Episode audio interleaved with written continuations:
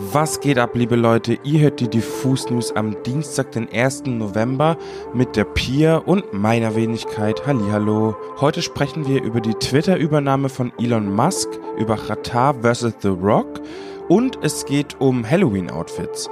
Außerdem stellen wir euch heute die Band Leftovers als Newcomer vor. Los geht's.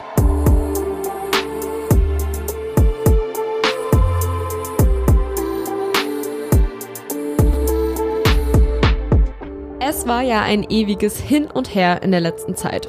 Kauft Elon Musk jetzt Twitter oder doch nicht oder vielleicht doch? Jetzt ist es offiziell. Elon Musk hat Twitter übernommen. Und das Erschreckende, nur wenige Tage nach der in Anführungsstrichen Übernahme baut er das Unternehmen radikal um. Gestern hat Elon Musk nämlich einfach kurzerhand den Verwaltungsrat von Twitter aufgelöst und sich damit nun allein an der Spitze des Unternehmens positioniert.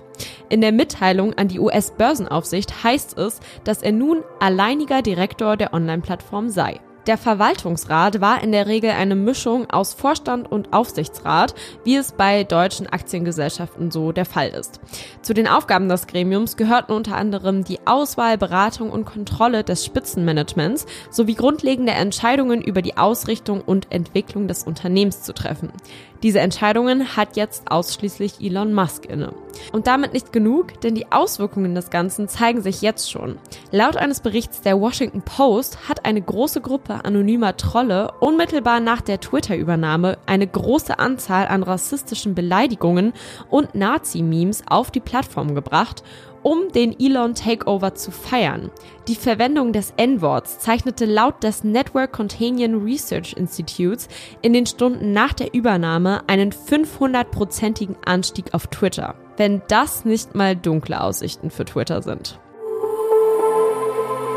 Freunde, gestern war Halloween und wie jedes Jahr geht das komplette Internet dumm, weil viele absurde und häufig extrem aufwendige Kostüme die virale Runde gehen. Und weil mich das vielleicht ein bisschen mehr unterhalten hat, als mir lieb ist und ich vor allen Dingen auch ein bisschen zu viel Halloween-Content für meinen persönlichen Geschmack gesehen habe, erzähle ich euch von ein paar besonders guten Outfits aus Übersee.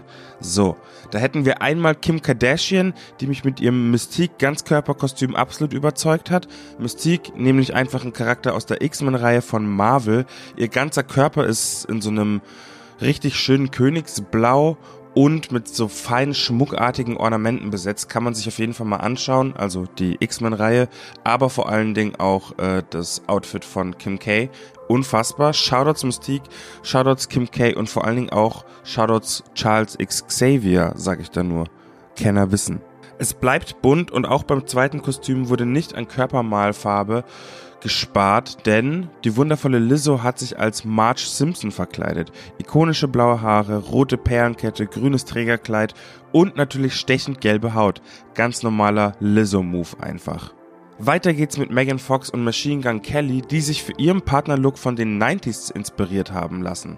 Denn aus 1995 gibt es ein Bild von Stilikone Pamela Anderson und Tommy Lee, seines Zeichen Mötley Crew Schlagzeuger und Glamrock-Ikone, das MGK und Megan Fox einfach mal nachgestellt haben. Ein pink-rotes Kleid und platinblonde Haare für sie, ein Tanktop, Silberkette und Sonnenbrille für ihn, obendrauf noch ein bisschen Superstar-Drama und diese gewisse Abgefucktheit, sag ich mal, und fertig ist der Look.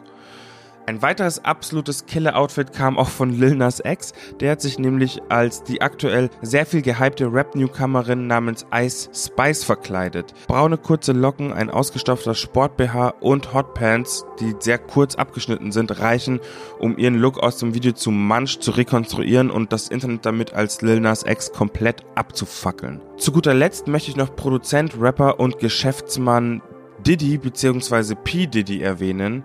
Der hat nämlich mit seinem Joker-Kostüm alles zerstört. Der ist nämlich nicht nur mit bleichem Gesicht, komplett wirren grünen Haaren und einem lila Anzug angerockt, sondern hatte auch noch so Plastikmaschinengewehre dabei, die Sound von sich gegeben haben und so Fake-Handgranaten am Start. Der hat dann halt eben immer so geactet, wie als ob er komplett manisch und wahnsinnig lachen würde, sich dabei den Bauch halten würde und überschlagen würde und dabei rutscht ihm halt so eine Handgranate raus. Unfassbar. Also der hat den Joker wirklich performt einfach. Obendrein ist er gefühlt die ganze Zeit in Character, schreit sogar andere Promis an und lacht, wie gesagt, hörbar, wahnsinnig, manisch, eben wie der Joker. Da ist auch ein Clip viral gegangen, in dem der Diddy Joker Tyler the Creators Auto stoppt und ihn kurz scherzeshalber bedroht. Köstlich, sage ich nur. Er schreit darum, Tyler the Creator und lacht dann wie ein kompletter Clown eben. Diddy hat das meiner Meinung nach auf jeden Fall gewonnen. Ähm, Shoutouts aber auch an alle anderen und Shoutouts an alle, die sich gerne ähm, verkleiden. In diesem Sinne, wir sehen uns nächstes Jahr wieder. Heute hat es auch mal wieder eine etwas kuriosere News in unsere Folge geschafft, obwohl es ja heute gefühlt die ganze Zeit etwas kurios ist. Aber ja, Qatar bettelt sich nämlich mit Dwayne The Rock Johnson. Ja genau, dem Hollywood-Schauspieler, der Grund? Sein Film. Aber erstmal von vorn. Seit letzter Woche Donnerstag ist Khatars Biopic Rheingold in den Kinos. Verkörpert wird er hier übrigens von niemand Geringerem als Schauspieler Emilio Sacraia, der ja auch selbst Musik macht. Naja, und nun zum Problem, denn auch The Rock hat vor wenigen Tagen seinen Film Black Adam veröffentlicht, der gerade überall auf der Welt auf Platz 1 der Filmcharts ist. Doch in Deutschland hat The Rock die Rechnung ohne Qatar gemacht, denn Rheingold und Black Adam liefern sich gerade ein Kopf-an-Kopf-Rennen. Und das, obwohl das Filmbudget bei Black Adam fast 20 mal größer war als bei der deutschen Produktion. Doch Qatar ist gewillt, The Rock nicht nur an der Kinokasse zu schlagen, sondern fordert den Schauspieler jetzt auch dazu auf, sich im Ring Carlos Selam zu stellen.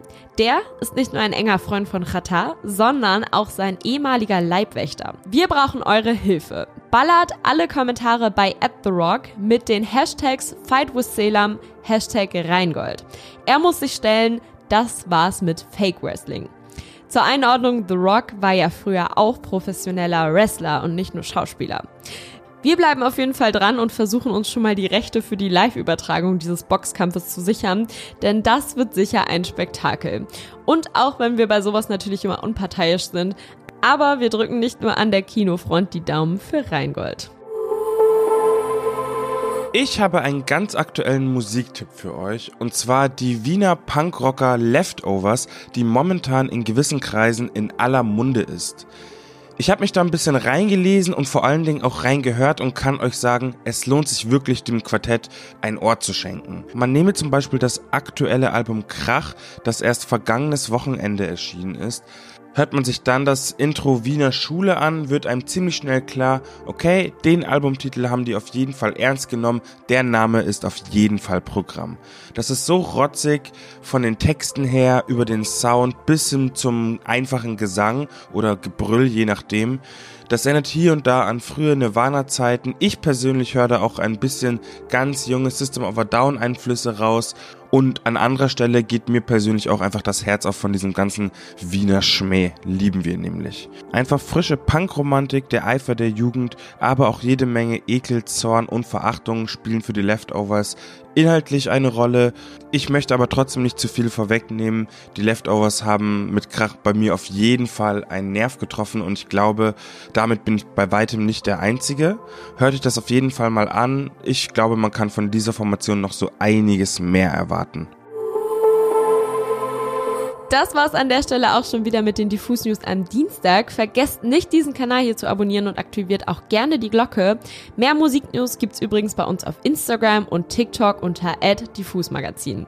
Bis dahin habt eine wundervolle erste Novemberwoche und wir hören uns am Freitag wieder. Ciao.